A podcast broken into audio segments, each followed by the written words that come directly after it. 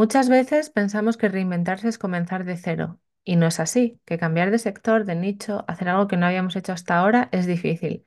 Y lo es, no te lo voy a negar, pero contamos con una gran ventaja, que es nuestra propia experiencia previa. Lo que hemos hecho hasta ahora suma siempre para lo que venga. En el episodio de hoy te presento a María Sanz, que tras 25 años trabajando en el sector del shipping en una de las navieras más grandes del mundo, decidió acogerse a un ERE. Y tras esa decisión y en un solo año, tiene una empresa de éxito, una agencia de viajes especializada en viajes de autor y viajes a medida, y, y a la que además a María es un gusto escuchar hablando de comunicación estratégica, pues ha sabido entender lo que para mí son los dos principales pilares, la parte de conexión de la comunicación y la parte de estrategia y de comunicar teniendo en cuenta lo que quieres conseguir y lo que vendes. Así que aquí te presento esta charla con María Sanz. ¿Nos escuchas? Bienvenido a ¿Qué porras estoy haciendo? El podcast de comunicación estratégica y marketing online para todas las marcas que quieren comunicar mejor para vender más. Donde te encontrarás con tips, historias, inspiración y mucha creatividad para que logres comunicar tu negocio con mucho amor y con mucha cabeza. ¿Estás preparado? Aquí comienza ¿Qué porras estoy haciendo? con María Salto. Hola, muy buenas. Bueno, hoy vengo con una charla más en el podcast y además eh, una que me hace ilusión porque, bueno, una de las cosas que me mueven a mí en esto de tener un negocio de la comunicación y es una parte que tiene que ver con mi feminismo, es encontrar otras mujeres que a mí me inspiren y que me expandan, es decir, encontrar y poder visibilizar a mujeres que son referentes, que tienen un negocio, que han construido una comunidad, que usan las redes sociales y sobre todo, pues que además si se reinventan, mejor, porque parece que esto de la comunicación o de tener un negocio había que nacer con ello y no. O sea, me encanta encontrar ejemplos de que tras 25 años en un- en una empresa, una puede darle la vuelta a su vida y y encontrar otro propósito. Así que nada, yo os voy a presentar a otra tocaya, otra María, ella es María Sanz. Bienvenida, María. Gracias, María. Muy contenta de estar aquí. Me encanta lo que, me encanta la introducción que has hecho. Bueno, es que creo que es súper importante el... Bueno, te cuento por qué viene esto, ¿vale? Yo eh, cuando empecé, cuando em- yo llevaba, yo llevo como 12 años como emprendedora, ¿vale? Pero los cuatro primeros han sido más de como autónoma, ¿vale? Como freelance, por así decirlo. Trabajaba para otras empresas y yo no tenía marca personal, yo no tenía una marca que tuviera que hacerse visible. Entonces, cuando me, me tocó, cuando decidí que creaba esto de salto en digital, pues tuve mis momentos en los que necesitaba, eh, o sea, o necesité encontrar otras mujeres que me sirvieran a mí de referentes con negocios, ¿vale? Y sobre todo, eh, cuando, como yo empecé además especializada como en redes sociales, me di cuenta de que eran eh, unas chicas que me parecían jovencísimas. Y yo ya tenía mis 35 años, o sea que yo ya pensaba, Dios mío, esto de las redes sociales es de jóvenes.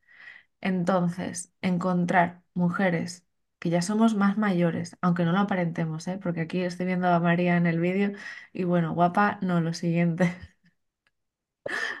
Pero de eso viene de encontrar a mujeres que, que, pues que, se- que tienen 40 y que tienen negocios y que se reinventan y que, y que no pasa nada. Así que nada, de aquí viene, chascarrillo aparte. Pero bueno, como no es eh, la idea que yo hable mucho, ¿vale? Quiero, quiero que, oírte más a ti. El, siempre comienzo con una pregunta que es la de cómo has llegado hasta aquí, ¿vale? Y no me refiero a, pues mira, hoy es justo es martes y, y es la hora de la comida, estamos aquí las dos, no, sino que, que, que nos cuentes tu historia, ¿vale? Vale. Bueno, mm, mi historia es que, bueno, yo siempre la resumo con eh, una frase que es, eh, ten cuidado con lo que deseas porque se puede hacer realidad. Porque yo trabajé y siempre digo que mi, mi relación con la empresa fue como un matrimonio súper feliz durante muchísimos años. Yo jamás me planteé trabajar por mi cuenta, acabé la carrera, empecé en una empresa cogiendo el teléfono, cubriendo una baja por maternidad un contrato de tres meses y acabé eh, pues en esta misma empresa que fue creciendo a su vez la empresa como directora de servicio al cliente de España y Portugal y a un equipo muy grande, 80 personas, y la empresa se convirtió en la, en la cuarta, la quinta naviera del mundo, ¿no? A nivel volumen.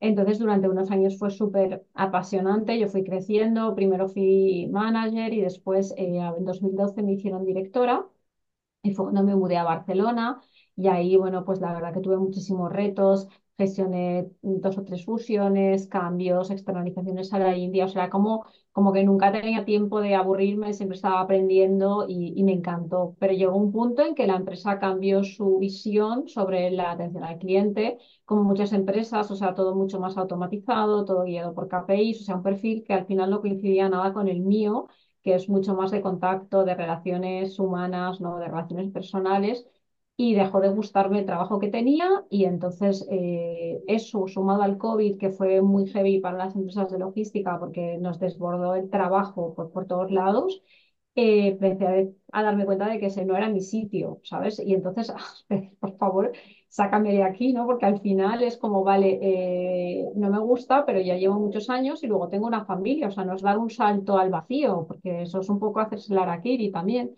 Y bueno, pues llegó ese momento en que la empresa decidió mudar tres departamentos de cuatro a Génova, entre ellos el mío, y yo decidí apuntarme al ERE. Y uh, entonces eh, recibí una indemnización y, y, entonces ahí sabía lo que no quería hacer, que era volver a la logística, pero no sabía lo que quería hacer, ¿no? Que también le, sé que le pasa esto a mucha gente también. Y bueno, a raíz de un viaje que hice con mis amigas a Marruecos, eh, empezaron a, a, llamarme gente para decirme que cuando organizara el siguiente que se apuntaban. Y también a través de un viaje a Nueva York ese mismo verano le di como una vuelta y al final, bueno, soy buena organizando, soy, me encantan las relaciones humanas, me gusta viajar y al final pues puse todo esto como en un, en un saco, en un bote y pensé crear una agencia de viajes, pero a medida, o sea, distinta, fuera de los viajes por catálogo, una, una agencia más respetuosa con, sobre todo con las culturas a las que visitamos, que sea más de conectar personas, tanto entre los viajeros como con el lugar al que vas, de salir un poco de las rutas turísticas habituales y nada, así, esa es básicamente mi historia. Pues es fascinante, porque además quiero decir, me ha encantado lo que has dicho, ¿no? Lo de ten cuidado con lo que deseas, porque se puede hacer realidad, ¿vale? Y, y también la parte en la que, bueno, la siguiente pregunta iba a ser la de te reinventaste por decisión o te quedó otra. Entiendo que fue eh, una parte de decisión, ¿no? La de, de decido que esto ya no es lo mío. Y creo que además con lo que tú has contado, ¿no? Que ya tenía, o sea, que con familia el, quiero decir que si llevas 25 años en una empresa, parece como que tienes la vida resuelta y que ya solo esperas la jubilación. O sea que en esa parte sí que hay un gran salto de fe y, y una mochila muy grande de valentía, porque es que si no, no, yo, eh, sobre todo en mi caso, a mí me, me ha dado con lo de cuando ya tienes familia, o sea, cómo tomas ese tipo de decisiones, cómo... Bueno, a ver, yo creo que son varias cosas. Es lo que tú has dicho. A mí me dieron un empujón, pero Mm. yo podía haber utilizado ese empujón para cambiar de empresa, que es lo que ha hecho pues prácticamente todo el mundo que trabajaba conmigo, ¿no? Al final es un sector que conozco, en el que tengo contactos, que bueno, al final es mi zona de confort, pero no me gustaba. Entonces eh, decidí arriesgar y darme un tiempo y decir, bueno, al final tampoco se acaba el mundo, ¿no? Si no funciona, pues volveré, volveré al shipping. Entonces hubo una parte de empujón y hubo una parte de decisión. Y luego, con respecto a lo de la familia, para mí es importante que, por ejemplo, mi marido me ha apoyado en esta y en todas las decisiones. Él también, él es consultor, también trabajaba por cuenta ajena y hace tres años, eh, pues no, ya sí, tres o cuatro, montó una empresa con, con unos socios y entonces él siempre también ha confiado en mi capacidad y ahí no he tenido como, ¿sabes? No he tenido un pepito grillo que me está diciendo, tú estás segura, tal, sino todo lo contrario, ¿no? Y luego, pues también eh, me pilló en un momento bueno de mi vida porque, eh, claro, cuando eres más mayor también tienes ventajas, que es que, por ejemplo, yo tengo un hijo ya de 23 años que eh, ha empezado a trabajar, por lo tanto, bueno, o sea, ya es otra, y estás en otra situación y luego tengo uno más pequeño de 14 que no, ¿no? Que este todavía está, pero no tengo bebés, o sea, no hay una parte que ya, que ya he pasado, ¿no? En cuanto a, la maternidad, estoy en una fase distinta que si mis hijos hubieran tenido pues dos y 12 años, ¿sabes? O, algo así.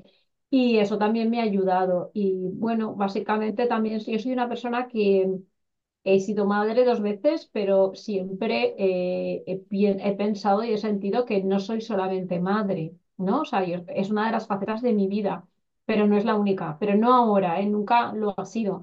Si no, tampoco hubiera aceptado ciertos cargos en la empresa, ¿no? Yo, para mí, también mi, mi parte profesional o mi parte personal la he valorado mucho, ¿no? Entonces era como, bueno soy madre, pero bueno, también soy una mujer y quiero hacer cosas, entonces hay que encontrar e- ese equilibrio. Así que no, la familia no fue, o sea, fue una responsabilidad, pero no fue un lastre.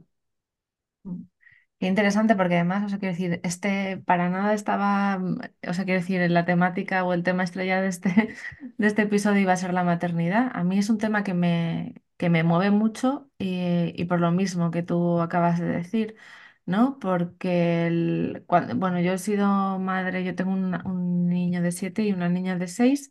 Entonces, bueno, en, en estos momentos en mi vida sí que la parte de responsabilidad es más importante, ¿no? Pero eh, yo entré en la maternidad mucho sin saber, tengo que reconocerlo, o sea, quiero decir, era un deseo, era como un instinto, pero no, no, no tenía ni idea dónde me estaba metiendo, si soy sincera.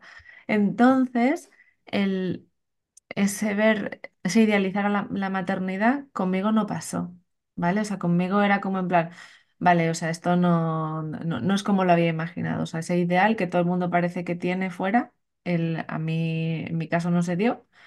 Y lo que tú dices, ¿no? Lo de, es que para mí siempre, además de ser madre, he sido mujer. Otro punto más que, que pongo en tu casilla de mega referente, ¿no? Para mí, de, mega expansiva y de inspiradora, o sea que, que chapó. Eh, bueno, entonces ahora que, o sea, quiero decir, como a mí lo que me gusta son hablar con otras emprendedores eh, ¿qué, qué diferencias has encontrado entre, o, qué has, qué te llevas, ¿no? ¿Qué te has traído a, a emprender del, del mundo por cuenta ajena? Y, y qué dices tú, "Mm, vaya, está mejor el mundo por cuenta ajena que el, el emprendedor. Las dos, las dos, o sea, las dos cruces. Ya, pues mira, me he traído muchísimas cosas, María, muchísimas, porque si yo no hubiera tenido la experiencia en, muchos aspectos a la hora de, pues, de tratar con personas, de gestionar problemas, de organizarme, de, de, de, de- de poder, o sea, de tener capacidad pues, para hablar con clientes, para negociar con proveedores, todo esto me lo he traído, o sea, yo no he empezado de cero como si tuviera 25 años, ¿sabes? Entonces... Me he traído mucho, me he traído muchísimo aprendizaje, me he traído muchísima experiencia, me he traído también muchas cosas que sabía que no quería que fueran, ¿sabes? En mi negocio y yo no sería la persona eh, que soy ahora, ni podía haber, eh, o sea, ni podía haber estado en el punto en el que estoy un año después, porque por cierto, hoy se cumple un año que lancé mi marca, así que es un ¡Wow! día como súper Enhorabuena. especial. Sí, sí, sí, sí. Entonces no, no lo hubiera hecho si no hubiera sido por, por lo que traía, ¿no? Y a ver, realmente lo mejor de la cuenta ajena es esa... eh, seguridad, que luego ya ves que no es, porque un, un Mm. día para otro tu empresa decide que se va a Génova y se acaba la seguridad, pero vamos, este, está pues la nómina, la paga extra, ¿no? El bonus cuando las cosas van bien, o sea, esto es lo mejor y luego yo también me llevo mucho la parte humana de, de compañeros de muchos años que ahora viajan conmigo como, como clientes, como clientas y otros que, que tengo amigos, ¿sabes? Entonces, principalmente me llevo esas dos cosas. Para mí también tiene, eh, sobre todo al nivel, y ahora hablamos de la parte de visibilidad, no llevas un año y me gustaría saber en qué te has centrado o cómo has comenzado a visibilizar el negocio, cómo has comenzado a tener clientes. Para mí una de las partes buenas que tiene eh, el trabajar por cuenta ajena es, es, es como ese paraguas, ese escudo que es eh, una marca que no es propia. Es decir, ¿no? O sea, yo sí que me he dado cuenta al emprender que tener que vender eh, eh, la propia marca de salto en digital significaba venderme a mí en muchos aspectos, entonces a mí me ha traído un gran viaje, eh, un gran camino de autoconocimiento, ¿no? De, de trabajo de, pues eso, de, de quitar basuras mentales, de enfrentarme a miedos y a creencias y demás. Entonces, a veces, el, por eso, bueno, ya me entraríamos en otro tema entre marca o marca, marca comercial o marca personal, el tener una marca que ya está diseñada, ya está pensada y en la que tú te puedes escudar a veces creo que también es una ventaja. Eso sí, o sea, quiero decir, es una ventaja porque sería como escoger el camino fácil, ¿vale? Que no es el mejor camino. En mi caso, yo ahora mismo no cambiaría para nada el haber creado una marca, es decir, haberme tenido que enfrentar a todo eso, pero sí que a veces, en momentos, digo yo, ay, qué fácil sería vender Nike o incluso vender McDonald's, ¿no? Porque quiero decir, no, no va conmigo, no lo tengo, no soy yo. Entonces, bueno, Bueno, ¿cómo? pero yo he trabajado en una empresa y con- no estaba en ventas directamente, estaba en, en el, en el departamento de atención al cliente, que al final tienes mucha relación con ventas. Es fácil a veces y no es fácil otras veces, porque Mm, en tu, en tu propia marca tú tomas tus propias decisiones. Cuando vas con otra marca, tienes ya unas decisiones dadas eh, de precio, de condiciones, de- que te dejan muy, muy poco margen de, de, ¿no? de acción. Entonces tienes un producto como ya hecho que tienes que vender. Es verdad que no tienes ese vínculo tan personal, ¿no? O sea, mm, eh, te, te, te te separas un poco de- del producto cuando eres, cuando eres tú, claro, eres tú, es lo que tú has dicho, ¿no? Tú te estás vendiendo a ti es distinto, ¿no? Pero al final también tienes, o sea, si tú quieres hacer un proyecto en tu caso personal y lo quieres hacer porque sabes que te va a traer más cosas, aparte de solamente el mero hecho económico, que a lo mejor puedes aprender o que te va a dar contactos, puedes decidir bajar, ¿no? Eh, tus honorarios para entrar ahí, o al revés, si no lo quieres hacer, pues poner un, límite. Entonces, tú, con todas estas cosas que juegas, no las tienes cuando vendes ya productos que, que son de otros. Entonces, yo creo que es, es verdad que como te quitas mucha presión, porque al final, mm. bueno, o sea, al final siempre puedes decir es que ese producto no se vende, ¿no? O sea, es como no, es, no, no soy yo, es él. Pero eh, sí, también es, es a mí como me gusta mucho decidir, la parte de que me fueran acotando la capacidad de tomar decisiones no me gustaba nada. Bueno, además, si te, si estabas en el departamento no de atención al cliente, también tiene mucho que ver con la marca. O sea, quiero decir, tú representas eh, a la empresa. eh, y, y también creo que lo que has contado antes, ¿no? Si no acabas sintiéndote a gusto con lo que eh, la empresa está representando o quiere, o en lo que se está transformando, pues también es muy difícil hacer el Mm. trabajo. Así que bueno, dicho esto, y como solo llevas un año, ¿cómo lo has hecho? O sea, quiero decir, ¿en qué te has centrado? Eh, ¿cómo has conseguido que funcione? En un año, o sea, Pues alucino. no lo, o sea, mira, eh, ahora como esta semana es la, la semana del año, en Instagram eh, justamente empieza hoy, porque voy a hacer un sorteo de, de un viaje, porque la verdad estoy muy contenta. El, el, el, el preparar como posts, por ejemplo, para esta semana, me ha hecho mucho eh, echar la vista atrás. ¿Sabes? He Mm, hecho un post de mi primer año, entonces me he dado cuenta de todo lo que he ido consiguiendo, porque en el día a día como que no me he dado permiso para disfrutar nada más que pum, pum, para ir avanzando. Y ha sido ahora que digo, ya hace un año, a ver cómo he hecho las cosas. Y al final, María, pues ha sido, eh, bueno, yo me lancé, yo tenía ya una audiencia en Instagram por mis fotos Vale. mm, entonces no partía de una cuenta de Instagram con cero seguidores. Pero recuerdo que cuando el año pasado por esta época, pues lancé la marca y ya pasó toda esa semana de la vorágine y llegó la semana siguiente y ahora dije, ¿y ahora qué? Ahora ya tengo la marca, entonces ahora, como entonces recuerdo el primer WhatsApp de una clienta que venía por un contacto para que le organizara un viaje para Semana Santa. Entonces, bueno, me he basado mucho en contactos, contactos míos personales. Eh, hice también unos viajes de validación en, eh, en otoño del 2022, antes de lanzar la marca. Y ahí, como todavía no tenía una marca detrás, era como mucho más fácil para mí vender, ¿sabes? Porque yo llamaba y no estaba vendiendo, era como, oye, voy a organizar un viaje a Marruecos, ¿te vienes?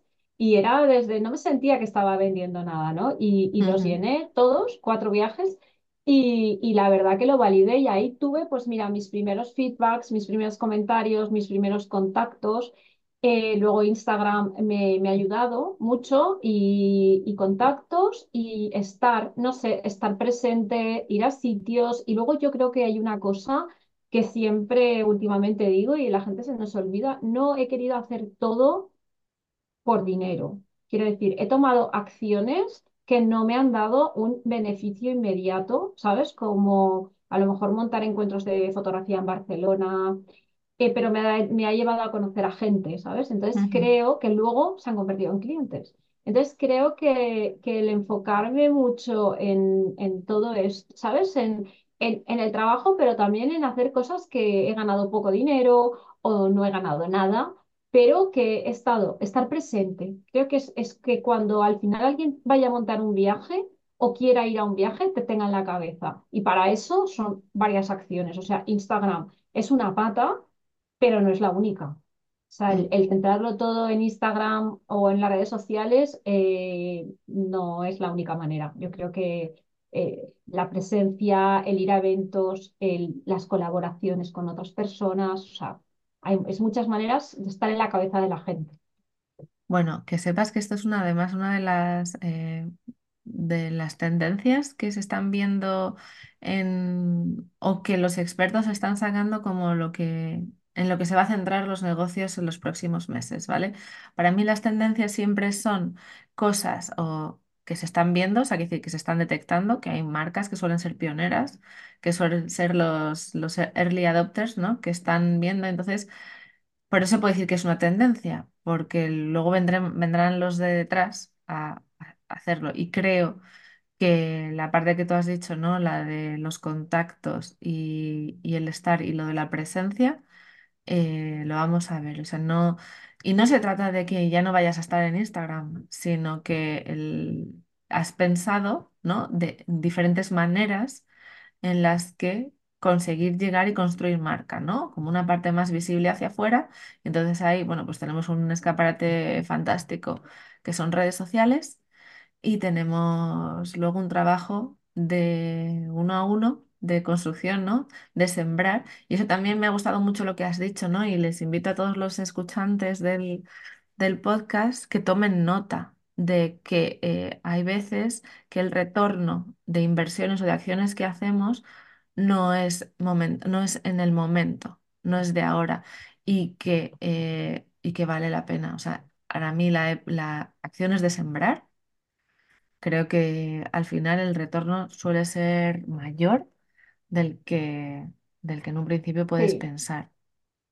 Totalmente, yo a mí me ha pasado, ¿eh? Yo de hecho organicé el año pasado una quedada el día 31 de diciembre, eh, fotográfica para despedir el año, nada, gratis, apuntaba a quien quería y de ahí eh, uno de mis principales clientes de 2023, seis meses después, o sea, en junio, me dijo, quiero, organi- quiero que me organices un viaje y, y, pero en ese momento yo no lo hice con ninguna intención. Este año lo he vuelto a hacer, pero lo he hecho como agradecimiento, ¿no? Era como, bueno ya como que se ha instaurado un poco, ¿no? He hecho estas dos quedadas, pero era como, oye, que el año pasado me trajo esto, y yo quiero agradecer lo que pasó el año pasado y quiero hacer cosas de una manera eh, altruista. Es un poco también el que puedo aportar, ¿no? O sea, no Mm, solamente es que, pues no, como el Ikigai, que se me da bien porque me pueden pagar, es también qué puedo aportar yo, ¿no? ¿Qué, qué, qué parte puedo, puedo dar que no haya siempre, que no esté siempre pensando en, en qué me va a reportar esto, qué voy a ganar. Y creo que que la gente también percibe esas cosas, no hace falta que las digas, no creo que la gente las percibe. Y ahí te vas construyendo una imagen y al final pues estás presente en, en, en la cabeza de las personas cuando piensan en, ah, en mi caso, en hacer un viaje. mm. Entonces, el, ¿tú serías, a la gente te dice, ¿me organizas un viaje y tú lo organizas? O, por ejemplo, tienes viajes organizados y la gente se apunta. Tengo las dos cosas. O Vale, sea, por un lado tengo unos viajes organizados que la gente se apunta. Es verdad vale. que el año pasado hice muchísimos, este año voy a hacer menos porque tengo más de los otros, ¿no? Y también acabé como muy agotada en, en octubre, noviembre.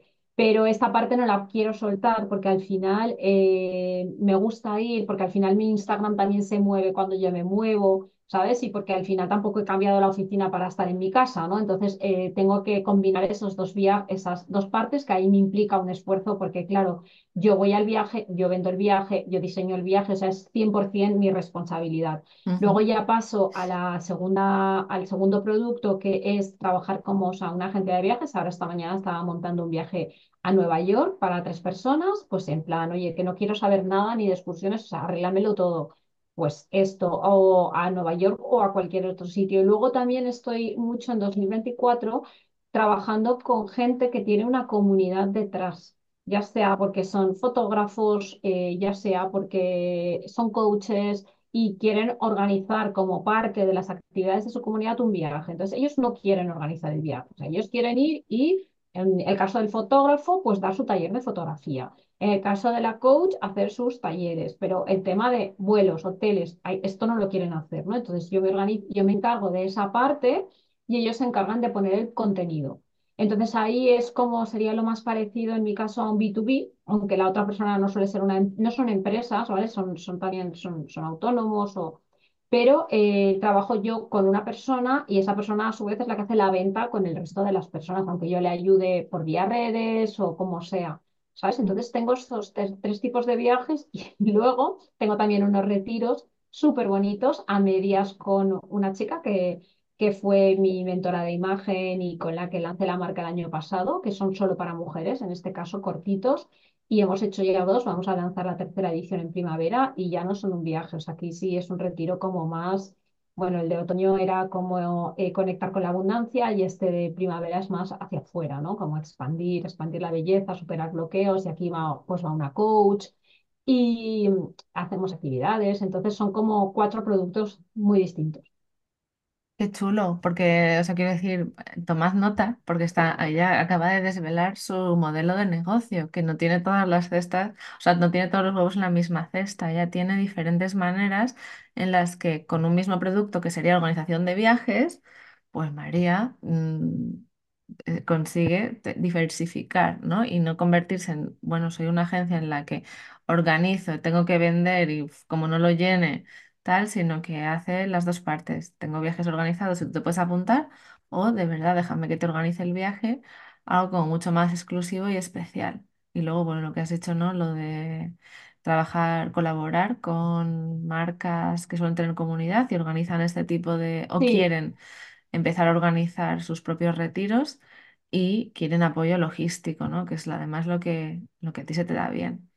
El, sí. bueno, creo que además el, el mundo de los viajes eh, tiene mucho potencial el... Fíjate que una de las tendencias que escuché en un podcast no hace mucho, era un podcast de, de tendencias, pero tiene que ver con la parte como de, de la moda o de... del- o sea, quiero decir, no eran tendencias en redes sociales, no eran tendencias en negocios. Y eran unos viajes que te quería preguntar por ellos porque me, me llamaron tanto la atención que yo no sé si vamos hacia eso que era el de, no, no el nombre, era Astro no sé cuántos. Y yo pensé, digo yo, ya estamos otra vez con el turismo espacial, ¿no? Y yo me voy a tener que subir a un cohete y digo yo, bueno, y no, eran unos viajes em, yendo a lugares, por así decirlos, que son como vírgenes, es decir, te gara- eh, tú vas a un sitio y eran sitios pues en, a lo mejor en Colorado, en Utah, en Alaska, en Nueva Zelanda, lugares donde no pasan, no hay contaminación lumínica, no hay contaminación de aviones ni, ni del aire, entonces era como una parte más de conexión con la, con la naturaleza, ¿no? Eh, y yo pensé, ostras, para mí ese tipo de tendencias que ahora me dices si, si la estás viendo o no eh, también dice mucho de la sociedad eh, que se está creando, se está formando o hacia dónde evolucionamos. A ver, yo creo que em, la gente cada vez busca cosas, la gente busca cosas diferentes. ¿no? Entonces llegamos, eh, hemos llegado a un punto en el que ya casi todos hemos hecho de todo. Entonces, eh, buscas cosas eh, distintas. A mí, yo todavía no veo como, en mi, en mi caso personal, ¿eh? En mi negocio, no veo tanto eso. Los que sí veo es eh, viajes huyendo de las rutas turísticas masificadas, pero sin llegar a lo que tú has comentado. ¿Sabes? Eh, mucho no sé, viajes, lo que yo le llamo más auténticos, ¿sabes? De, de, de compartir, de tener experiencias cuando vas, pues yo he estado tanto en Marruecos como en México, con gente de allí, eh, ir a ver, a, ir, ir a las casas, ir a, pero sin que sea, sin verlo como una parte de comercio con las personas, o tampoco, Mm, ¿sabes? Es porque, pues eh, yo tengo un guía, por ejemplo, en Marruecos, que es el que eh, nos invita a su propia casa su mujer hace cuscús. Entonces, no es que hay unas personas ahí como un poco falsas, pues no, es, es entonces e, es, cómo viven ellos realmente. Y esa parte de autenticidad que también nos pasó en México cuando unos chicos súper jóvenes de 23 años nos prepararon una experiencia gastronómica en Oaxaca, todas esas cosas. Eh, es como que lo que te conecta realmente con la gente, ¿vale? Yo en mi caso, te puedo decir que ese tipo de turismo, que lo vi cuando me, cuando me pasaste eh, bueno, el otro día esto, lo, lo vi, pero era la primera vez que lo vi, ¿sabes? Tengo que decir, no, no, todavía yo no he llegado a ese punto. Creo que a veces somos un poco, es como hacer, un poco rizar un poco el rizo, ¿no? De decir, vale, irnos a un sitio donde no haya nadie yo creo, es que yo lo veo todo más como una experiencia. ¿Para qué irías a ese sitio? Claro, depende de lo que estés buscando. ¿no? Yo cada viaje, cuando la gente me pregunta ¿a dónde? Mm, No, la pregunta no es a dónde, la pregunta es ¿qué necesitas en este momento? ¿Sabes? Porque a lo mejor tú en este momento necesitas eh, desconectar o en otro momento necesitas eh, accionar o qué te pide el cuerpo, te pide descansar, te pide visitar, te pide vibrar. O sea, al final eh, son, es cada persona la que tiene que averiguar qué viaje necesita, en base, o sea, qué viaje quiere en base a lo que necesita. Y a lo mejor, bueno, pues para, para desconectar o para... Yo también creo que igual no hace falta ir tan tan lejos, ¿no? Para hacer este tipo de, de cosas, pero al final, A mí mm, me resultó muy curioso, ¿no? Venía con esa parte de, de, de, bueno, hasta qué punto uno lo busca como si fuera, yo también pensé en estos temas mm, casi extremos de salud, ¿no?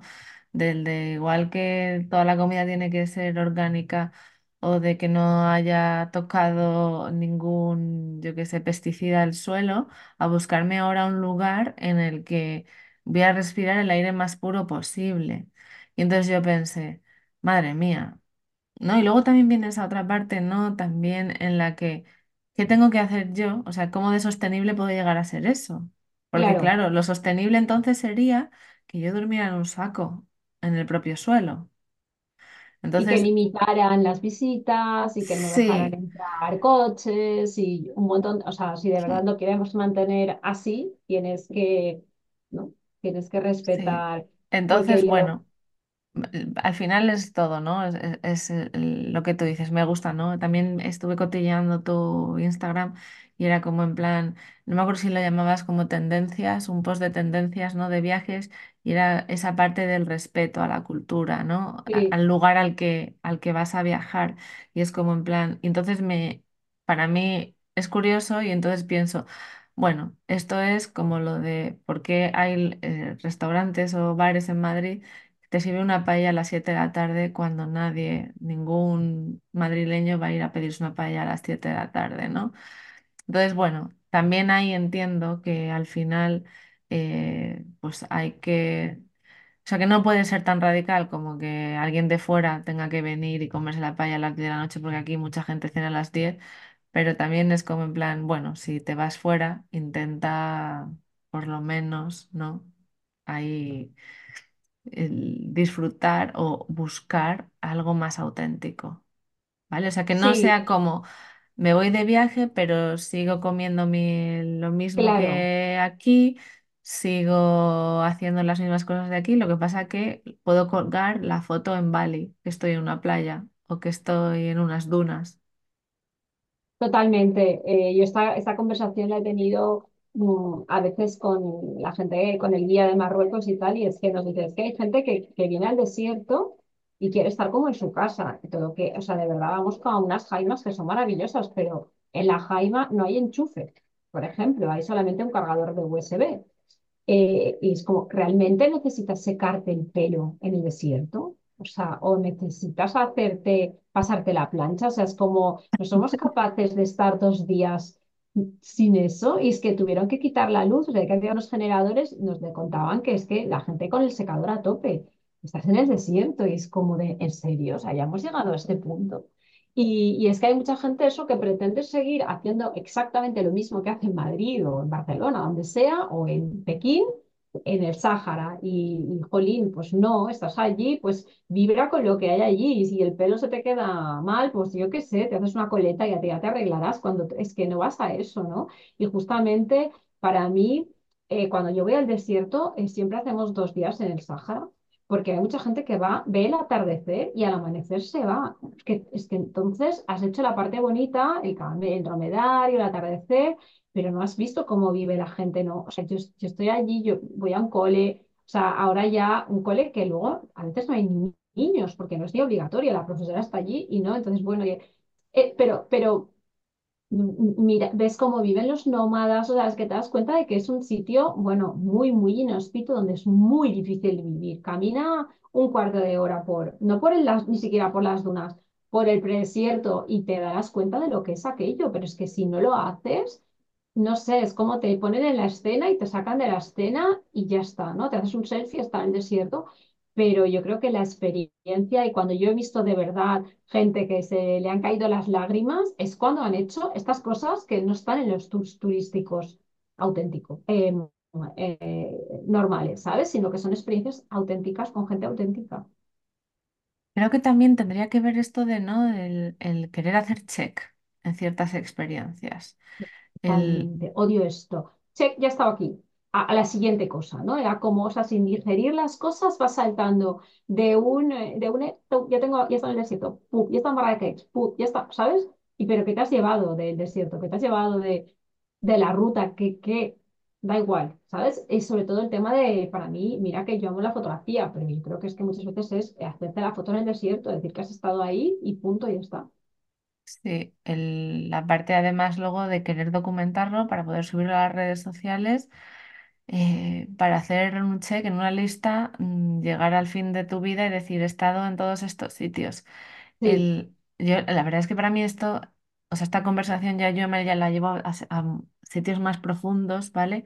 Porque me leí un libro que se llama eh, cuatro- eh, Gestión del tiempo 4.000 horas o 4.000 horas gestión del tiempo y habla de esto, de que hemos convertido eh, el ocio o la vida en un listado de cosas que tenemos que hacer. ¿Vale? Y entonces eh, es como que ha perdido el significado de ir al desierto y de experimentar un atardecer allí, porque lo es para ti una obligación de algo que tienes que hacer, porque es una experiencia que alguien te ha convencido o que tú has pensado que tienes que haber vivido. Y em- además hemos perdido la capacidad de estar, ¿no? De estar una tarde eh, aburrido en el sofá o de estar más de 12 horas en un lugar y experimentarlo eh, con toda su incomodidad. Interesante esto que, que también venga de, de cómo organizamos los viajes, ¿no? De cómo viajamos y cómo nos movemos por el mundo. El- pues yo no sé si ya se me queda algo que, que preguntar. ¿Vale? El, bueno, sí que me gustaría, has contado un poco lo que vas a hacer este año.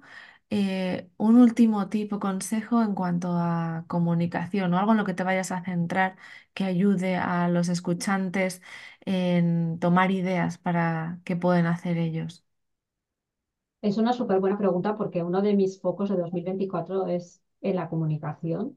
No en la comunicación como en el día a día, porque a mí me encanta, me encanta comunicar, no tengo problemas en hacer stories, en hacer vídeos, no es eso, sino para mí es muy importante la comunicación estratégica. O sea, saber en cada parte del año, en función de eh, mi negocio, lo que quiero comunicar. Quiero decir, si por ejemplo eh, yo sé que a partir de marzo voy a estar eh, montando muchos viajes para las vacaciones de verano, pues tengo que poner mi foco en ese producto. Si ahora tengo en abril y en marzo pues un viaje a Marruecos, me queda alguna plaza y otro viaje a Puglia, que también, pues ahí tengo que poner el foco, ¿sabes? El enfocarme, el comunicar estratégicamente, o sea, eh, yo creo que hay dos cosas. Por un lado, a mí me, me va bien en Instagram, dentro de que no soy, eh, no tengo tantísimos seguidores, pero porque también combino mi parte personal con mi parte profesional. O sea, he intentado separ- eh, cada vez quitar más de mi parte personal,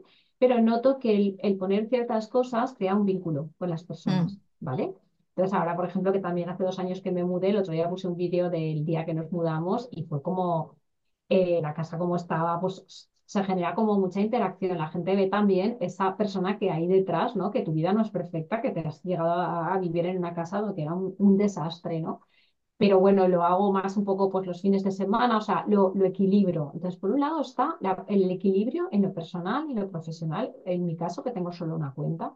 Y luego, por otro lado, creo que es muy importante comunicar con estrategia, o sea, no salir hablar sin más, sino tener un objetivo y, plantear una comunicación que sea efectiva.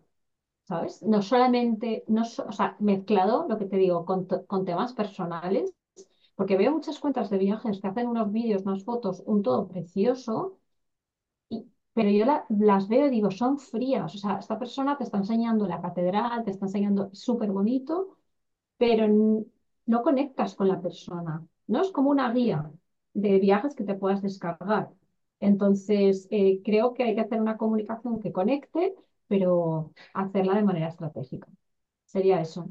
Mm, qué bueno. Pues yo también me lo apunto. O sea, quiero decir, me, ahora tengo ya mi ratito para pensar en esto que has dicho, cómo lo voy a aplicar yo.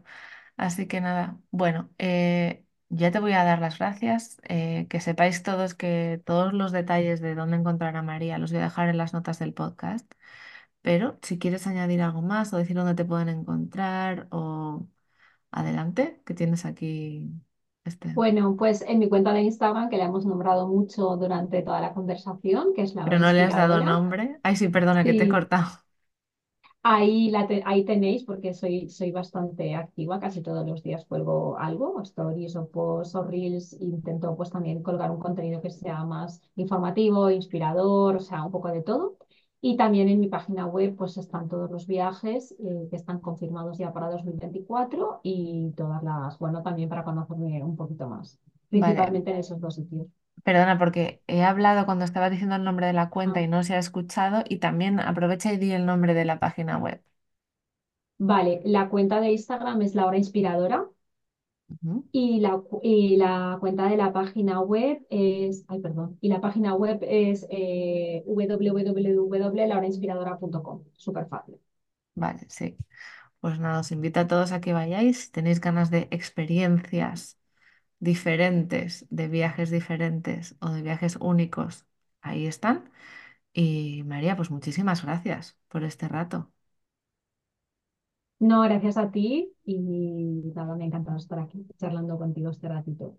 Y a los escuchantes, pues nos escucharemos en el próximo episodio. Adiós. Gracias por escuchar un episodio más de ¿Qué porras estoy haciendo?